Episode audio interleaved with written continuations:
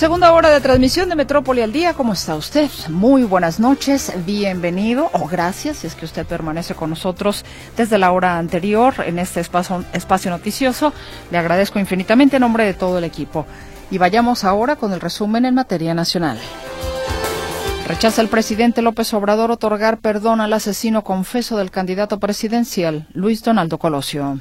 También aprovecho para contestarle al hijo de, Luis Donaldo Colosio que me pide que yo indulte. Quiero contestar de que no puedo hacerlo. La megafarmacia que terminaría supuestamente con el desabasto en el país opera sin el 99% de los medicamentos. En los últimos tres años el sector salud no ha surtido 42 millones de recetas. Avala la COFEPRIS la nueva vacuna mexicana anticovid patria se producirán alrededor de 2 millones de dosis cada mes. Mostró efectividad equivalente a la de otros biológicos que ya se aplican entre la población y protege frente a las variantes que actualmente circulan en el país. Las enfermedades del corazón, la diabetes mellitus y los tumores malignos fueron las principales causas de muerte en México durante el último semestre del 2023, revelan datos publicados por el INEGI. Reconoce el presidente López Obrador que no podrá resolver la violencia en el país. Recomienda a su sucesor mantener la estrategia actual. Reabre la línea 12 del metro de la Ciudad de México que estuvo cerrada luego de que colapsó el 3 de mayo del 2021, lo que provocó que 26 personas murieran y más de 100 quedaran heridas. Aumentó a 22 el número de personas fallecidas tras el choque de un autobús de pasajeros contra un tráiler registrado anoche sobre la autopista Mazatlán-Culiacán en el municipio de Elota. El camión partió de Guadalajara con destino a la ciudad de Los Mochis. Y vayamos ahora con más información para usted esta noche.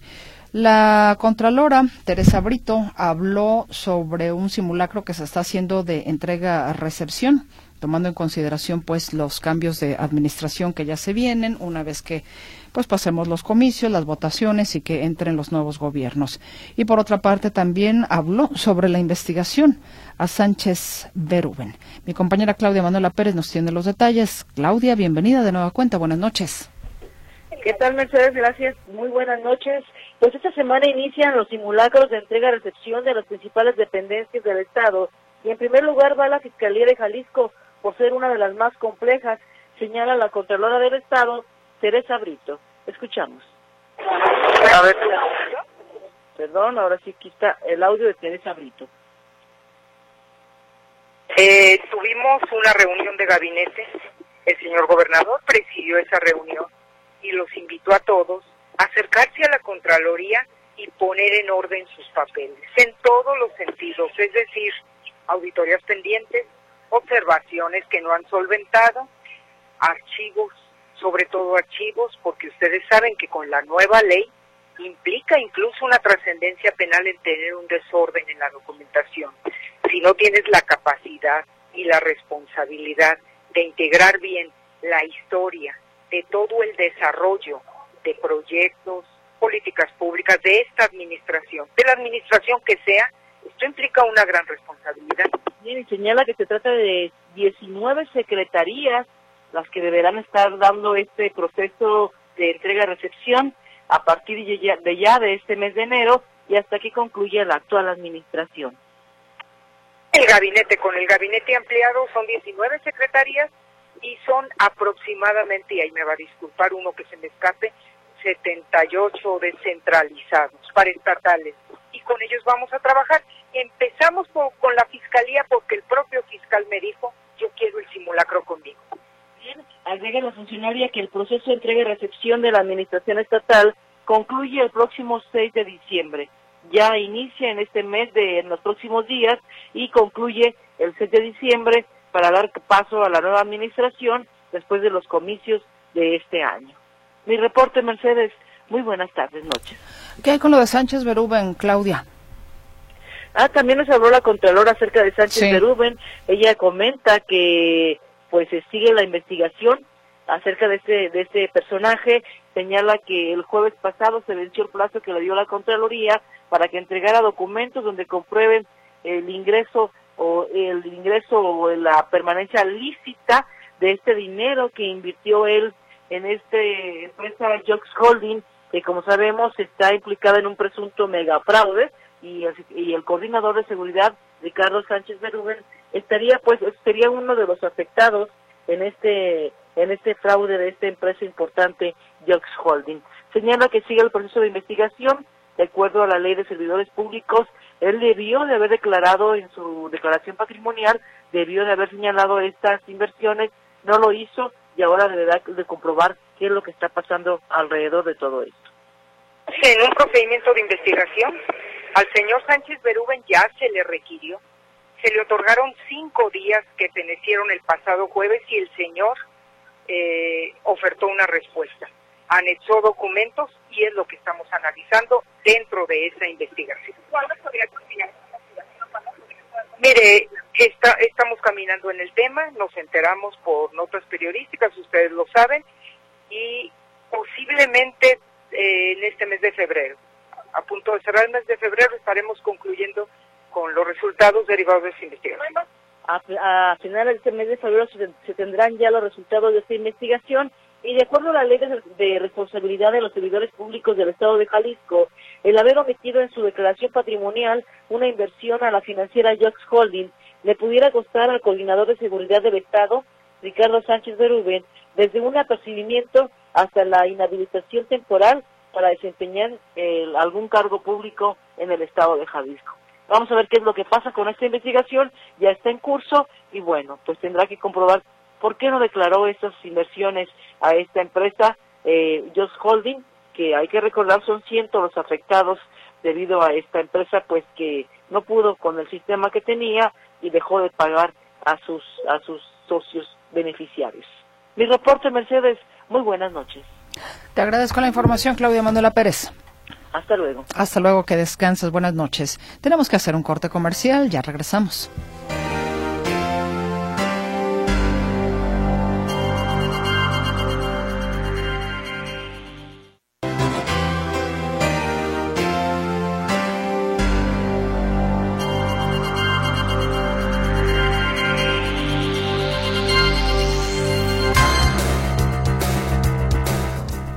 Información en materia de inseguridad con mi compañero José Luis Escamilla, quien recibo con gusto aquí en cabina. José Luis, bienvenido, buenas noches. ¿Qué tal, Meche? ¿Cómo estás? Buenas noches, un saludo para ti, para todo el auditorio información en materia de inseguridad.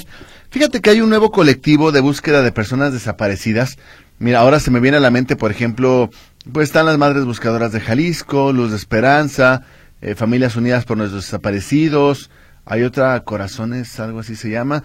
Eh, son varios colectivos de búsqueda de personas desaparecidas aquí en Jalisco, algunos más activos que otros, algunos le pegan mucho al tema, pues, de estar haciendo eventos y de estar reuniéndose con funcionarios, hay otros que son más eh, proactivos, más prácticos, más operativos. ¿Pie a tierra? Pie a tierra, tal cual. A lo mejor no se juntan mucho con autoridades ni nada, pero van y se meten a, los, a los terrenos, a los baldíos, a las casas, a buscar a ustedes queridos desaparecidos. Finalmente todos hacen una chamba necesaria, eh, algunos de una manera, otros de otra, pero bueno, finalmente eh, hay un nuevo colectivo, producto justamente de estos, de estos otros que ya existían. Hubo algunos integrantes que decidieron migrar y hacer sus propios grupos. Eh, estamos hablando, o estoy hablando de un grupo que se llama Guerreros Buscadores de Jalisco. Es un grupo conformado por cerca de 100 hombres y mujeres. Eh, algunos de ellos, primera vez que están en un colectivo, otros de ellos ya han tenido historia en la búsqueda de personas desaparecidas. Eh, y están haciendo labor en campo, justamente. En labor en campo están buscando centros de inhumación clandestina, están buscando pistas que den pie a la localización de personas desaparecidas. Este grupo, Guerreros Buscadores de Jalisco, ya tiene una página en Facebook, usted lo puede buscar bajo ese nombre, Guerreros Buscadores de Jalisco, y eh, ellos ponen a disposición del auditorio un número telefónico. Ahí le va. 3331 82 02 18. 3331 820218 es el número de estos guerreros buscadores de Jalisco Meche, donde cualquier persona que tenga algún tipo de información sobre una persona desaparecida, que diga, oye, es que yo vi cosas sospechosas y creo que hay alguien enterrado en tal parte, yo me encontré huesos y necesito que alguien vaya por ellos, no confío en las autoridades, por eso les digo a ustedes, para eso es este número telefónico. 33 31 8202 18. Lo que se informa en este y en otros grupos meches similares es que no le van a pedir informes a las personas de cómo supiste o quién te dijo o cómo te llamas. Todos los reportes son anónimos. El chiste es hacerse de información que lleve a la localización de personas desaparecidas. Así que, eh, bueno, finalmente este nuevo grupo eh, estará trabajando ya, Guerreros Buscadores de, de Jalisco, y que pues tendrá que recibir los mismos derechos eh, que no beneficios, ¿eh? los mismos derechos de, con base en la Ley General de Víctimas que tienen otros colectivos ya un poquito más consolidados, como por ejemplo podrían ser las Madres Buscadoras de Jalisco, eh, y, con derechos a qué me refiero, a que por ejemplo la Fiscalía les permita acercarse a los lugares de innovación clandestina, que les den informes sobre lo que se encuentra, sobre los seguimientos que, hacen, que se hacen en el servicio médico forense, en fin, tanta información que hay en torno a este tema es parte de lo que podrá ser este grupo Guerreros Buscadores de Jalisco. Hablemos sobre otro asunto, Meche, como es el de esta anciana que pierde la vida el día de ayer en el municipio de Zapopan. Resulta que ayer eh, por la tarde una mujer de aproximadamente 70 o 75 años pretendía cruzar la calle Alberto Mora López a la altura de la calle Granada en la colonia Mesa Colorada de Zapopan. Esta mujer o lo que te voy a platicar a continuación es lo que se observa en las cámaras de videovigilancia de un negocio que captaron todo. Esta mujer se observa que está parada en la orilla de la avenida, no en la esquina, sino a la mitad de la, de la vialidad. Eh, está parada en una de las, de las aceras y está como echando un ojo para ver si viene carro, si se puede pasar y demás. Una vez, como que intenta lanzarse y ve que viene un carro y se espera. Total que de repente a su parecer ya no viene nadie y comienza a caminar. Cuando llega a la mitad de la calle, que, y, sé que es la mitad porque está la raya pintada en el piso, cuando llega a la mitad de la calle, ve que viene una motocicleta. Eh, esta motocicleta, bueno, era un elemento de la policía de Zapopan, del escuadrón Jaguares, de la policía de eh, Zapopan. Esta mujer, cuando ve que viene la moto, como que da un paso para atrás, como para dar chance a que pase la moto, pero el policía hace lo mismo, al pensar que ella va a caminar, la trata de esquivar por su lado derecho, por su derecha. Entonces, al mismo lugar hacia donde ella se movió, entonces, aunque el policía trata de sacar la motocicleta, le da un golpe con la caja, con la caja de la eh, de, la moto. Ya ves que esas motocicletas son muy pesadas, muy grandes. Tienen atrás una caja donde guardan sus papeles y documentos y demás. Y le da un testerón o la pega con la caja de la, de la motocicleta a la señora que de inmediato cae al piso. El policía pierde el control de la motocicleta y se va hasta la banqueta y se cae. Incluso la motocicleta sigue girando la llanta eh, y el policía está tirado en el piso. Algunas personas se acercan a auxiliar a la mujer, otros se acercan a auxiliar al policía. Pero bueno, esta mujer fue trasladada a la Cruz Verde que está ahí en la carretera a Saltillo, fue trasladada en condición grave de salud y se informó que por la noche ella dejó de existir. Esta mujer falleció producto de las lesiones que sufrió en este choque. Se informa que el policía recibió, recibió múltiples golpes, afortunadamente no requirió hospitalización y está a disposición de la gente del Ministerio Público. ¿Para qué? Para que el Ministerio Público determine si hubo algún tipo de negligencia por parte de la mujer o algún tipo de negligencia por parte del policía. Se harán peritajes, se revisará esta situación y demás para determinar la situación legal del policía. Entre que son peras o son manzanas, pues él está detenido. Y entre que son peras o son manzanas, ya el seguro de la, de la policía de Zapopan ya está en contacto con los deudos para lo que tiene que ver con la reparación del daño y demás. Así que, pues así las cosas en torno a este accidente que le quita la vida a esta mujer de setenta y tantos años de edad. Hablemos ahora de otro asunto, Meche, como es la formal prisión que le dictaron a estos tres secuestradores de nombre Everardo B., Ángel S. y Francisco Javier T. Resulta que el próximo mes de julio se estarán cumpliendo 10 años del secuestro de una pareja allá en Zapopan. Resulta que en julio de 2014, eh, esos tres hombres privaron de la libertad a un hombre y a una mujer que viajaban a bordo de una camioneta Jeep para después llevarlos a una casa de la colonia Tepeyac. Se los llevan a esta casa de la colonia Tepeyac, donde exigieron dos millones de pesos como rescate. Dos millones de pesos para exigir su liberación. Eh, los familiares no pueden reunir esta cantidad y termina siendo eh, esta pareja termina siendo asesinada. Los matan y los abandonan a bordo de un vehículo en el municipio de Tlajomulco de Zúñiga. Luego de todos estos años, finalmente fueron detenidos estos sujetos. Everardo B., Ángeles y Francisco Javier, a quienes se les eh, cumplimenta la orden de aprehensión y se les pone a disposición del juez que les dicta el auto de formal prisión. Eh, hay que recordar que por ser un caso anterior a 2016, no se llama vinculación a proceso, sino que se llama forma de prisión, porque es un caso que data de 2014 y el término de vinculación a proceso llega en 2016. Y ya para terminar este reporte, Meche, hablemos justamente sobre este arsenal que fue asegurado y decomisado en el municipio de Ojuelos de Jalisco. Resulta que eh, elementos de la Guardia Nacional realizaban su recorrido de vigilancia por la comunidad de nombre Matancilla. Ahí localizan y aseguran seis vehículos y siete armas de fuego. Además, fueron decomisados ocho chalecos tácticos, más de 2.350 cartuchos de diferentes calibres y 21 eh, cargadores de diferentes calibres. También fueron asegurados 200 envoltorios con marihuana, más de 1.100 envoltorios con al parecer cocaína y más de 3.500 envoltorios con una sustancia cristalina. No hubo personas detenidas y va a ser el agente del Ministerio Público Federal el que continúe con las investigaciones por el aseguramiento de este eh, material bélico, otra vez en la región Altos Norte de Jalisco, que pues pareciera que no da tregua a Meche en cuanto a violencia se refiere. Mi reporte. Buenas noches. Muchísimas gracias, José Luis Escamilla. Hasta luego. Que estés muy bien. Vayamos ahora hasta la Ciudad de México. Nuevamente, el hijo de Luis Donaldo Colosio, el presidente municipal de Monterrey, había pedido, le pidió al presidente López Obrador que perdonara o indultara a Mario Aburto, el homicida confeso de su padre. Hoy le respondió el presidente de la República. Mi compañero Arturo García Caudillo nos tiene la información. Arturo, ¿cómo estás? ¿Se cortó la comunicación? No, aquí estoy. Ah, adelante Arturo. Gracias Mercedes, nuevamente me da gusto saludarles.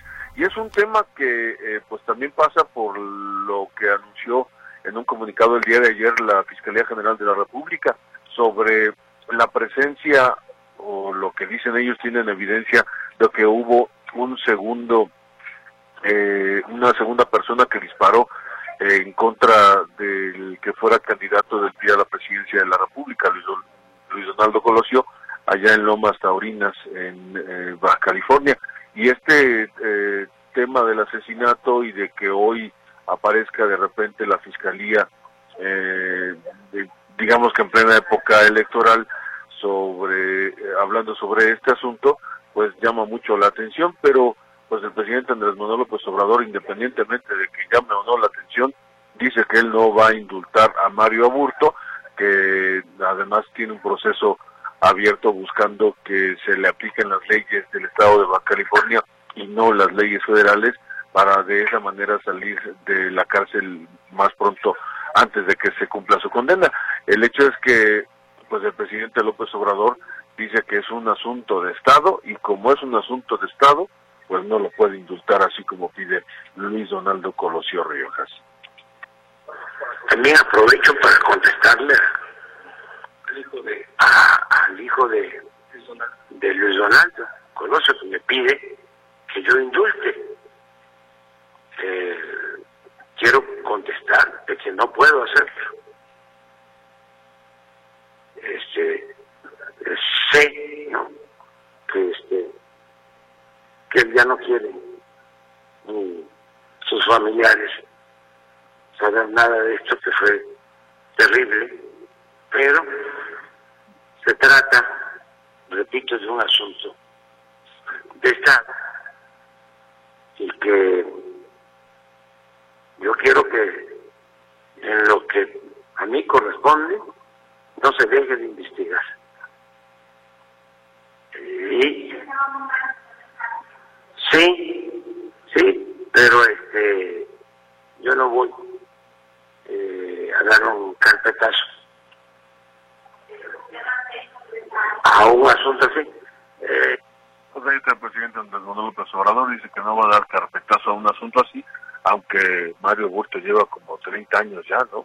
Eh, eh, detenido en la cárcel, eh, purgando por un delito que él dice que no cometió, que fue forzado a declarar y que fue torturado y toda esta situación. Pero bueno, ahí está la respuesta del presidente López Obrador a Luis Donaldo Colosio Riojas, el, eh, actualmente el presidente municipal o el alcalde de Monterrey, Nuevo León. Mi reporte. Mercedes, buenas tardes. Muchas gracias, Arturo. Al contrario, hasta el rato. Hasta el rato. Participación de usted, Jesús Cervantes nos dice para los que van a viajar y van al aeropuerto que tomen sus precauciones porque están poniendo un puente y es tardado llegar al aeropuerto, que van a trabajar hasta las 4 de la mañana. Gracias, señor Cervantes, por la advertencia, efectivamente, para quienes van al aeropuerto. José Luis Escamilla, ¿quieres acotar algo? Sí, Meche. Ayer, ayer mandó el, Grupo Aeroportuario del Pacífico, mandó este comunicado, manejamos una nota en el transcurso de la jornada. Eh, sí decían que las maniobras iban a terminar durante la madrugada de hoy pero el problema es que ciertamente no hay más que un carril de circulación para vehículos particulares, un carril para taxis, y sí está muy complicado. En la mañana, sobre todo, cuando salen los vuelos internacionales, y ahorita en la tarde-noche, que otra vez vuelven a salir vuelos internacionales, hay mucho mucha complicación para entrar al aeropuerto, prácticamente desde la glorieta que está ahí en, en, de la carretera de Chapala, eh, desde ahí hay problemas para circular. El tema es que si usted va a ir, váyase con tiempo, y haciéndose la idea de que no va a poder bajar a su familiar, darle la bendición, mandarle chocolates y demás, no se va a poder eh, y a ver si se cumple la promesa de que hoy durante la madrugada, que mañana durante la madrugada termina. Sí, yo también les compartí a la audiencia ayer que el domingo fue a llevar un familiar, salía su avión a las 7 de la mañana, llegamos 6.10 y simplemente para poderla dejar enfrente nos tardamos, ¿qué te gusta? ¿10 minutos? Sí, sí, sí, está, está, y te fue bien, creo, ¿eh? Y, me fue bien, exactamente, me fue bien, porque yo estaba en un momento en que le decía, bájate, córrele.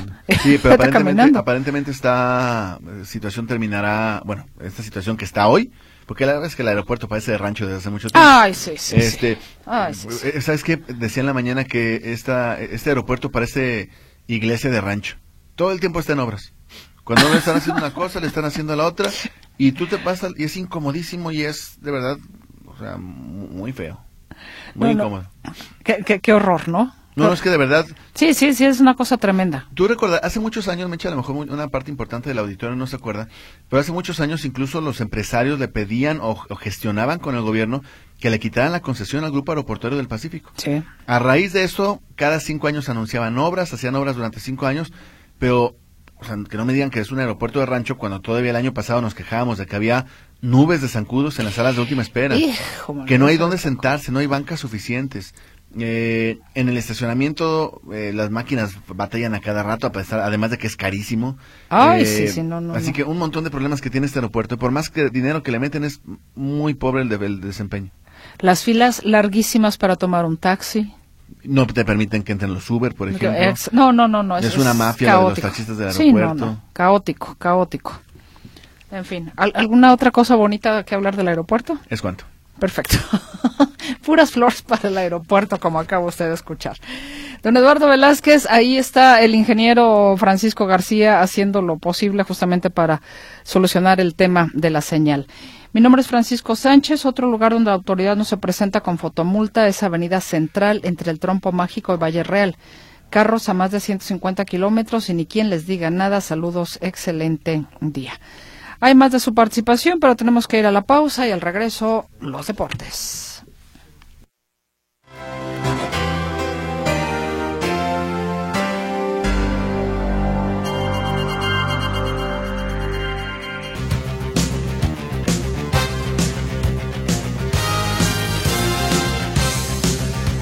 Varias cosas que informarle a usted en materia deportiva con Manuel Trujillo Soriano, socio. Buenas noches, ¿cómo estás? Hola Meche, muy bien, ¿y tú? También muchísimas gracias. Qué bueno, pues estamos en eh, pleno fútbol porque hay continuación de la jornada número 4 que arrancó la semana pasada con tres partidos y hoy se van a celebrar cuatro más, dos mañana y habremos completado la fecha doble. En partidos que están en este momento hay lluvia de goles allá en Mazatlán. El cuadro de los cañoneros ya está derrotando 2 por 1 a los Panzas Verdes de León cuando se está jugando sobre el minuto 34 de tiempo corrido. De hecho, los eh, visitantes fueron los que abrieron el marcador por conducto de Federico Viñas al minuto 14. Después al 22 Andrés Montaño emparejó el marcador y hace unos instantes Edgar Bárcenas, también de Mazatlán, puso el 2 por 1 con el que está el marcador en estos instantes. En eh, la ciudad de los deportes, ahí en la capital del país, Cruz Azul y los Cholos de Tijuana, ni a cuál irle, aquí va un poquito más adelantado el juego, ya minuto 35, la máquina y los Cholos 0 por 0.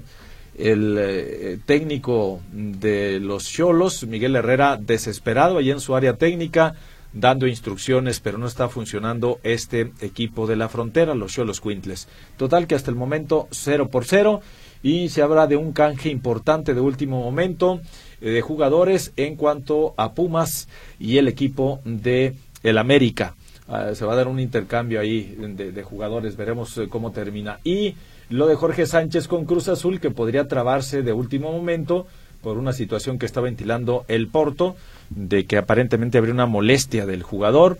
Eh, que difícilmente pasaría los exámenes. Es raro esto, eh, pero veremos qué ocurre de aquí a que cierren los registros pasado mañana eh, en el fútbol mexicano. Hoy, por otro lado, Monterrey presentó ya, después de que presentó y aprobó sin ningún problema los exámenes, médicos de rigor, el lateral Gerardo Arteaga ya fue presentado de manera oficial como refuerzo de los Rayados de Monterrey, luego de haber militado tres años con el Genk de Bélgica. Dice que llega pues muy motivado y con ganas de aportar su experiencia al equipo de los Rayados. Aquí escuchamos a Gerardo Arteaga.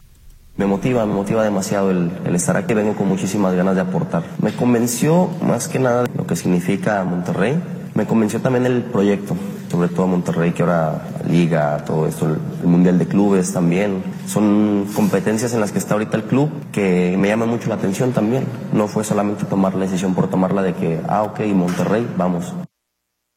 Gerardo Arteaga, nuevo jugador entonces de los Rayados del Monterrey, llegó anoche y ya fue presentado el día de hoy. También eh, se le dio presentación al defensa juvenil de 19 años, Tony Leone, quien llegó procedente de la MLS. Fútbol internacional, el Arsenal derrotó 2-1 al Nottingham Forest en partido de la fecha 22 de la Liga Premier de Inglaterra y se mantiene en la persecución del líder que es Liverpool y que jugará el día de mañana, mientras que el Fulham empató a cero goles con el Everton, duelo en el que por cierto Raúl Jiménez inició de titular pero solo jugó el primer tiempo. El ser entrenador del Barcelona no es algo que se disfrute, afirmó hoy el aún timonel del conjunto azulgrana, Xavi Hernández, y aquí lo escuchamos hacen sentir que no vales a diario. Le ha pasado a todos los entrenadores. hablando con Pep, ya me lo dijo. Luego hablando con Ernesto también. A Luis Enrique lo, vi sufrir. Es que ya dije, tenemos que reflexionar. Creo que tenemos un problema en cuanto a la, a la exigencia de este, de este cargo. Creo que hay un problema porque primero no se disfruta, no es calidad de vida y luego parece que te juegas aquí la vida en cada momento. No pasa en ningún club. Es lo que comentó Xavi, quien por otro lado señaló que, bueno, Rafa Márquez eh, está en su derecho y que es lícito que se prepare y que aspire para dirigir al conjunto azulgrana. Por otro lado, le comento que los naranjeros de Hermosillo fueron abanderados la tarde de este martes por la directora de la CONADE, Ana Gabriela Guevara, como representantes de México para la Serie de Béisbol del Caribe que se va a realizar en Miami del 1 al 9 de febrero. Ya no hay regionalismos, ahora es México. Naranjeros es la base de esta selección, son los protagonistas y para mí como directora del deporte nacional me entusiasma dar la insignia de nuestro país que los acompañará para esta competencia, les dijo la ex velocista. La NFL anunció esta tarde los árbitros para el Super Bowl 58 que van a disputar el 11 de febrero en Las Vegas los jefes de Kansas City y los 49 de San Francisco. Encabeza la planilla el experimentado Bill Vinovich, quien ya participó en otros dos Super Bowls, mientras que Terry Killens hará historia al convertirse en la primera persona que jugó un supertazón con los Titanes de Tennessee y ahora fungirá como oficial. Se informó además que Kansas vestirá de uniforme rojo y San Francisco lo hará con el uniforme blanco. Ya están entrenando desde ayer en el Club Hacienda San Javier de Zapopan los equipos Copa Davis de México y Dinamarca con miras a la serie de playoff del Grupo Mundial que disputarán este próximo fin de semana en ese lugar. El capitán de México, Leo Lavalle, confía en que la juventud de sus jugadores no sea un impedimento para poder quedarse con la victoria. Escuchamos al capitán Copa Davis de México. Como capitán creo que tenemos un equipo joven, un equipo que viene con una nueva forma de pensar, de, hacer las cosas y eso es muy emocionante, ¿no? Porque hemos visto muchos sinsabores en los últimos años, ¿no? Como, como mexicano en el tenis, en el tenis en general, pero creo que es un equipo joven, es un equipo que estamos tratando de, inyectarles una nueva forma de pensar, manera de hacer las cosas diferentes y vamos a dejar todo en la cancha, ¿no? Eh, esa es mi tarea, ¿no? Inyectarles a los jugadores, dejar todo en la cancha y tratar de jugar el mejor tenis posible. Esta serie de tenis Copa Davis se va a disputar sábado y domingo allí en el Club Hacienda San Javier. La primera raqueta de México será Ernesto Escobedo, acompañado por Rodrigo Pacheco y Alan Fernando Rubio, mientras que el punto de dobles lo van a disputar Miguel Ángel Reyes Varela y Hans Hash.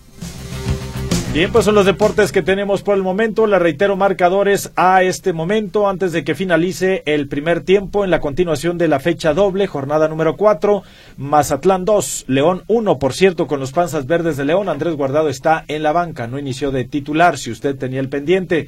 Y allá en la ciudad de los deportes, en la capital del país, minuto 40 y algunos segunditos, Cruz Azul y Tijuana siguen todavía sin hacerse daño con el par de roscas en el marcador. Esta noche los otros partidos de la jornada. Aquí en el estadio de Las Chivas, Guadalajara sale en busca de su primera victoria del torneo a recibir a las nueve de la noche con cinco minutos la visita de los Diablos Rojos del Toluca. Y a las 21 horas nueve de la noche, ahí en la comarca, Santos de Torreón enfrentará al Puebla. Los deportes, Meche, gracias y continuamos contigo. ¿El Chicharo va a estar en el estadio? El Chicharo no fue concentrado, este, no sé si este vaya a estar por ahí, o sea, como invitado especial o en algún palco especial, pero ahorita todavía no está dentro de la plantilla del plantel como tal. No fue concentrado. Y Chivas tiene además la baja de JJ Macías, no lo concentraron tampoco. ¿Y cómo va la entrada, sabes? Eh, se tiene, bueno, en teoría se debe llenar el estadio. Lo mencionábamos ayer, que Chivas anunció boletaje agotado desde ayer. Ah, ya, ya. Eh, nada más, este, luego a veces algunos de los boletos se quedan con los revendedores. o con agencias de viajes o qué sé yo, pero el boletaje está agotado desde ayer a media mañana. Entonces, en teoría, el estadio de Chivas debería registrar su segundo lleno en, con tres días de diferencia. Registró lleno el sábado para la presentación del Chícharo eh, y hoy, eh, en teoría, insisto, hoy sí el boletaje está agotado al menos y creo yo que debe, va a ser un entradón. No sé si se alcance a llenar, por eso que te comento que a veces agencias de viajes o los mismos revendedores se quedan con los boletos que compraron, pero luego no logran acomodarlos. ¿Va contra Toluca? Toluca, los Diablos Rojos del Toluca. Perfecto. Bueno, pues muchas gracias, Manuel. Hasta Digo, luego. ¿ya acabaste? Este, ya, pues ya digo, ya, ya, te corrí. ya, ya, estás corriendo. Adiós, gracias. Gracias, Manuel. Tú también, Manuel Trujillo Soriano con la información deportiva. Vámonos a la pausa y regresamos.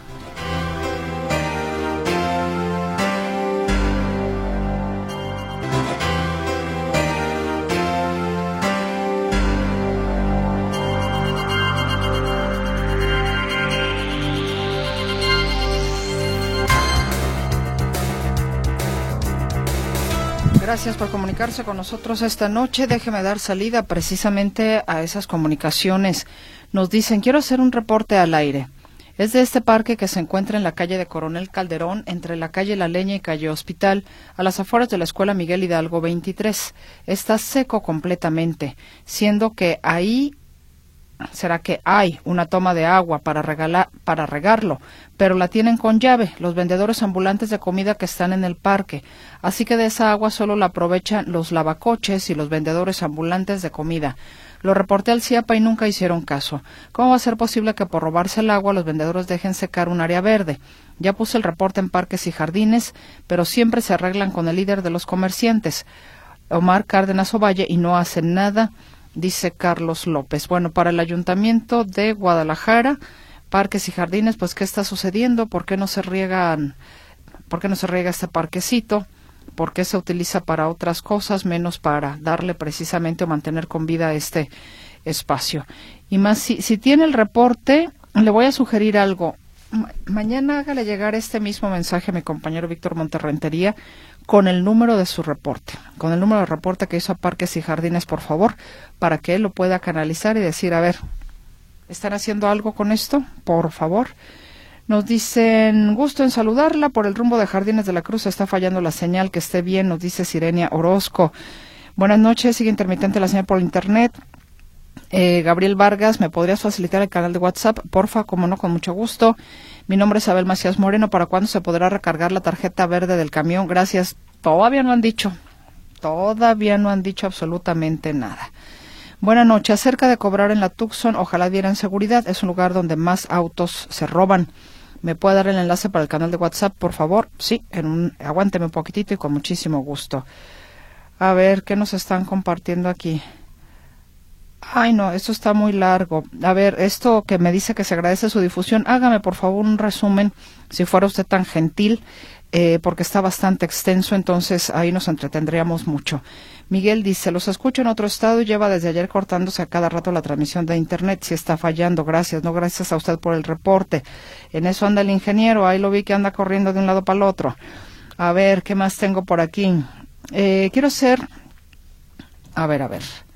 No tengo la app. Los estoy escuchando como siempre en la página Notisistema y en este momento 431, donde yo estoy, 631 para usted, sigue la señal de Internet irregular.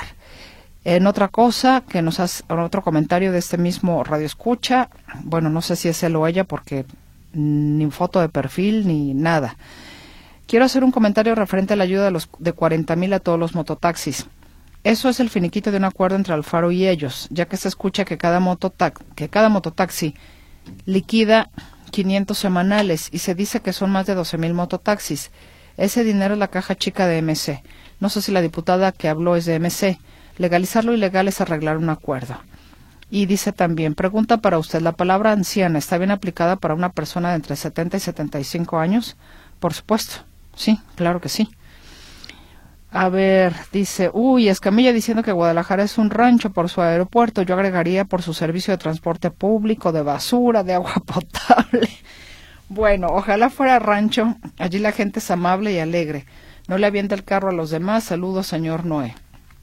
Fíjese que tiene usted toda la razón, señor Noé. Yo no sé por qué siempre es este tema como despectivo, como si fuera de rancho. Yo creo que quienes hemos ido a los ranchos o a las comunidades muy pequeñas, vemos a veces que están como más organizados, sincronizados, equilibrados que nosotros en esta gran ciudad. No, yo creo que si en el rancho les llega a pasar algo de lo que sucede en la ciudad, me parece que ellos tendrían más razón en decir, no, hombre, esto ya parece una ciudad porque es, si lo analiza, es como una manera hasta despectiva, ¿no? ¿Qué tienen de malo los ranchos?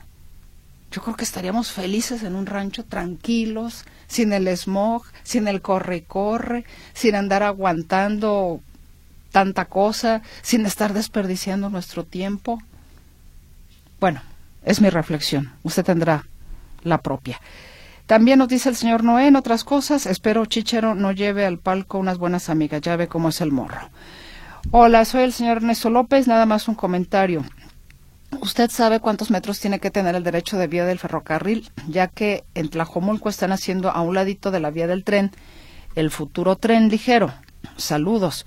Bueno, imagino que ese es un dato como, no sé si muy técnico, que pues habría que buscar cómo contestarle. Particularmente yo no podría dar una respuesta en este momento. Buenas noches, me pasa el canal de Radio Metrópoli, muchas gracias. Sí, cómo no, aguánteme un poquitito y ahorita se lo paso. ¿Me podrías compartir? Ah, también quieren el canal de Metrópoli, como no, con mucho gusto. Es más, hacemos una pausa y ahora les comparto a las personas que me están solicitando el canal de el WhatsApp de Radio Metrópoli.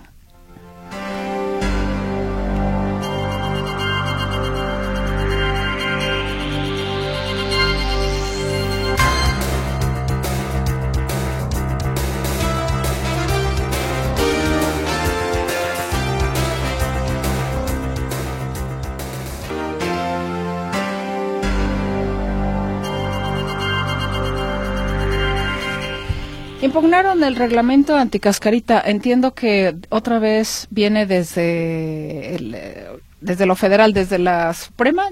Consejería Jurídica del Poder del Poder Ejecutivo Federal. Exactamente. Fíjate que, que, bueno, habría que ver este qué sucede. Eh, estamos considerando el tema de Zapopan, pero también hay otros municipios donde le están impugnando el tema del reglamento de policía y buen gobierno. Por lo general, los reglamentos que elaboran los municipios carecen de algunos elementos que ya platicaré más adelante, pero en el caso de Zapopan es algo muy llamativo porque por segundo año consecutivo le impugnan particularmente el artículo donde se habla de las cascaritas en la calle. Ahí le va. El año pasado, el, el ayuntamiento de, de, Zapopan aprobó modificaciones a su reglamento de policía y buen gobierno y a su ley de ingresos para sancionar las cascaritas o la práctica del deporte o juegos en el espacio público o en calles eh, que generen algún tipo de afectación a la vialidad o generen molestia, y desalto la palabra molestia porque esta es la clave de todo el asunto, que generen molestia a los vecinos. ¿Qué se interpretaba con esta ley? Y eso es lo que también lo dijeron los ministros de la Suprema Corte cuando llegó el asunto con ellos. Que el, eh, que el término molestia es demasiado subjetivo o ambiguo como para ser el parámetro para sancionar a alguien. Es decir, si usted se lleva mal con la viejita de la cuadra y la viejita de la cuadra no le gusta que los niños jueguen fútbol, eso es motivo para que le manden a la policía y sea sancionado. Entonces, la Suprema Corte lo que dijo es, el parámetro molestia no es un parámetro válido para este tema. Entonces, la Suprema Corte declaró como inconstitucional particularmente este artículo de la llamada ley anticascarita. Sin embargo, parecía que los regidores eh, habían puesto atención en este tema y en el reglamento, en la modificación que hicieron al reglamento de policía y gobierno, donde aparecen nuevas sanciones eh, sobre este tema, eh, digo, ya se sancionaba desde mucho el derecho a jugar en la calle, pero ahora lo que establece dentro de esta reglamentación, y es por eso que le llaman ley anticascarita 2.0, es que cuando lo que lo que está lo que está mencionando esta, este artículo es si usted quiere jugar en la calle o practicar algún deporte que implique el cierre de alguna vialidad de manera total o parcial eh, o alguna eh, o afectación en el espacio público deberá solicitar permiso a la policía a la autoridad vial o al ayuntamiento. Es decir, tendría que ir a hacer un trámite al ayuntamiento para decir, oiga, me deja jugar en la calle. Básicamente, y así está establecido, así lo dice el, artículo. Eh, eh, la Consejería Jurídica establece que eh, pues este, este criterio no es válido porque falta lo que es un principio de hecho que es taxatividad, que es otra, no es otra cosa que la ley tiene que ser muy precisa y puntual en qué circunstancias y casos se puede sancionar esta práctica no se puede basar en, en elementos subjetivos eh, o tiene que ser muy puntual y el otro no debe violar otros derechos. Aquí eh, un asunto importante es que además de este tema de la ley anticascarita que habrá que ver cómo procede y qué es lo que deciden los jueces, eh, perdón, los ministros de la Corte si es que en efecto es inconstitucional, por eso la presentación de la acción inconstitucional. Hay otros, hay otros artículos de este mismo reglamento que también descaen, digamos, en subjetividades. Por ejemplo, en el tema del, ruido, en el tema de la sanción a quien eh, profiera palabras altisonantes, eh, también hay eh, sanción, por ejemplo, a quien genere molestia o escándalo en la vía pública que un asunto que los juristas han discutido durante mucho tiempo es que muchas veces estos reglamentos se basan en principios hasta moralistas pero no cuantificables. Es decir, una palabra altisonante, a lo mejor para una persona lo es, pero para otra no. Una eh, el escándalo, hasta dónde es escandaloso una situación o una persona que se, que se grite mucho al hablar y hasta dónde no. Depende también de sensibilidades y eso no puede ser un criterio de la aplicación. Decimos que el Ayuntamiento de Zapopan tiene esta situación, pero por ejemplo habrá que poner mucha atención porque también se están impugnando los policía, los reglamentos de policía y buen gobierno de otros municipios como Ixtlahuacán de los Membrillos, como Mazamitla, como Ocotlán, como Atemajac, donde tienen disposiciones muy parecidas que son bastante subjetivas. Hay una, eh, hay particularmente una, eh, ahorita voy a buscar el, municipio, por, donde por ejemplo establece que si tú quieres tener una reunión no dice si pública o privada, pero una reunión debes de solicitar permiso. Bueno, pues a lo mejor suena muy bien, pero eso viola el derecho constitucional al derecho a reunirse, que es, una, es un derecho que, que se tiene. Entonces, eh, bueno, estos temas ya fueron impugnados por esta eh, institución dependiente del gobierno federal. El, ya se le dio ingreso a esta acción de inconstitucionalidad, la 17-2024, y habrá que ver qué resuelven los, los ministros, seguramente como ha sido en otras ocasiones, declarando varios de estos artículos, pues, que son ilegales. Efectivamente pero bueno, la ocurrencia de...